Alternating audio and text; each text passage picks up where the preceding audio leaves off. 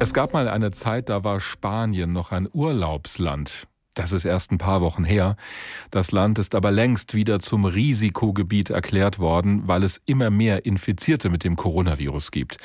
Jetzt sehen wir wieder die Bilder, die eigentlich niemand mehr sehen wollte. Volle Intensivstationen in den Krankenhäusern, lange Warteschlangen vor den Gesundheitszentren, sogar Feldlazarette, die vom Militär aufgebaut wurden. Die Regierung in Spanien hat entsprechend reagiert.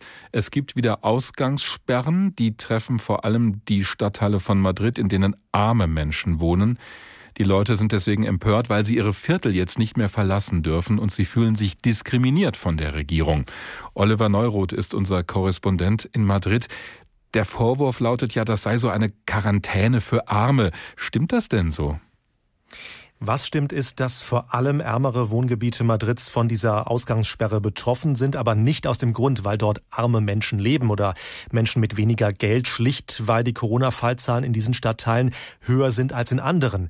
Die Regionalregierung von Madrid sagt, dass sie ein Viertel abriegelt, wenn dort mehr als 1000 Neuinfektionen pro 100.000 Einwohner in zwei Wochen registriert werden.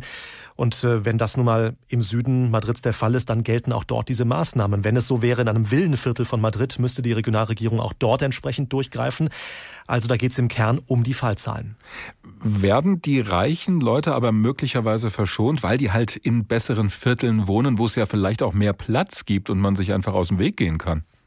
Ja, das kann man schon so sagen. In den besseren Vierteln sind in der Regel weniger Menschen auf der Straße unterwegs. Es gibt kein Gedränge an Metrostationen oder im Bus. Und viele Bewohner dieser Viertel haben vielleicht Jobs, bei denen sie vom Homeoffice aus arbeiten können. Teletrabajo, wie man hier in Spanien sagt, in diesen Tagen ein großer Luxus, sein Wohnzimmer zum Büro machen zu können und so eben den Menschenmassen in der Stadt aus dem Weg zu gehen. In den ärmeren Vierteln Madrids, ähm, die, die jetzt abgeriegelt sind, dort haben 85 Prozent der Menschen Jobs, die sie nicht von zu Hause aus machen können. Sie arbeiten als Kellner, als Verkäufer in einem Geschäft, in Handwerksberufen. Dafür muss man einfach vor die Tür und hat das Risiko, das Virus zu verbreiten oder es sich eben selbst einzufangen. Wie sind denn die Lebensbedingungen in diesen ärmeren Vierteln?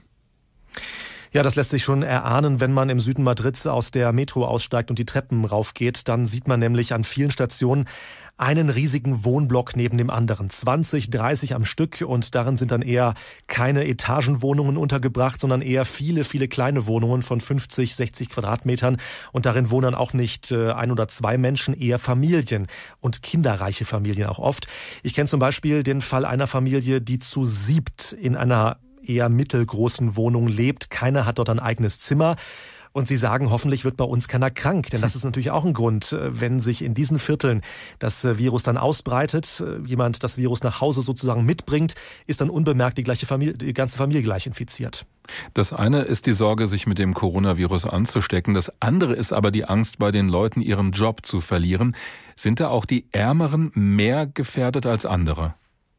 Ja, das ist in vielen Fällen so. In der Familie, von der ich gerade gesprochen habe, da ist der Mann Koch. Äh, sein Chef hat ihn in Kurzarbeit geschickt. Äh, in seinem Fall heißt das komplette Freistellung seit einigen Wochen schon und er bezieht Kurzarbeitergeld vom Staat.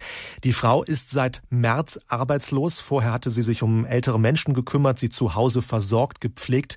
Doch das geht jetzt auch nicht mehr so einfach. Sie sagt, wenn ich einen potenziellen neuen Patienten am Telefon habe und der erfährt, wo ich lebe, nämlich in den kritischen Stadtteilen gerade von Madrid, sagt der oder die am Telefon gleich, danke, das war's. Also hm. es kommt dazu, dass Menschen aus diesen Lockdown-Zonen in Madrid ich sag mal, stigmatisiert werden, weil sie aus den Gegenden eben kommen, in der die Zahl, in denen die Zahl der Viruserkrankten so hoch ist. Wir fragen ja heute Abend, inwiefern diese Pandemie die Gesellschaft spalten kann, auch weil arme und reiche Leute ganz unterschiedlich damit umgehen können. Droht denn so eine Spaltung, wenn wir mal bei dem Begriff bleiben, auch in Spanien? Ja, Spaltung ist natürlich ein starkes Wort. Ich ja. würde sagen, dass in Spanien das Problem arm-reich schon vor Corona recht ausgeprägt war. Im Sinne von Bildungschancen, Leben in einer sozialen Schicht, in einer Klasse, aus der man nur schwer herauskommt. Sehr oft sind zum Beispiel Zuwanderer aus Lateinamerika hier in Spanien in Dienstleistungsberufen tätig und ihre Kunden wiederum, seien es wohlhabende Spanier in einem Restaurant oder als Gast im Taxi, lassen dann den Fahrer oder den Kellner auch ganz gern mal spüren, Dass sie aus einer anderen sozialen Schicht kommen. Man ist da vielleicht nicht so freundlich, etwas von oben herab, habe ich zumindest schon oft so beobachtet hier in Madrid. Und das äh, könnte natürlich diesen Trend, nenne ich es mal, Corona noch verschärfen. So, was macht jetzt die Regierung in Spanien, um so eine Entwicklung zu verhindern? Tja, das ist natürlich ein ganz schwieriges Unterfangen. Erstmal betonen natürlich alle zuständigen Politiker, dass äh, für die Menschen im Süden Madrids nicht wegen ihrer Herkunft oder ihrer Jobs eine Ausgangssperre gilt. Die Regierung in Spanien stellt ja aktuell die Sozialistische Partei in Koalition mit einer Linkspartei. Also da spielt äh, in der Politik das Thema Gleichberechtigung und die Förderung der Arbeiterklasse schon eine zentrale Rolle, hat ein großes Gewicht. Zum Beispiel ist vor einem halben Jahr ein Mindesteinkommen eingeführt worden für arme Menschen, eine Art Hartz IV. Das gab es vorher nicht. Also die aktuelle Regierung versucht schon, sozial Benachteiligten zu helfen, ihnen entgegenzukommen. Doch Konflikte, die durch Corona noch geschürt werden, da hat wohl auch die Regierung kaum einen Einfluss, fürchte ich.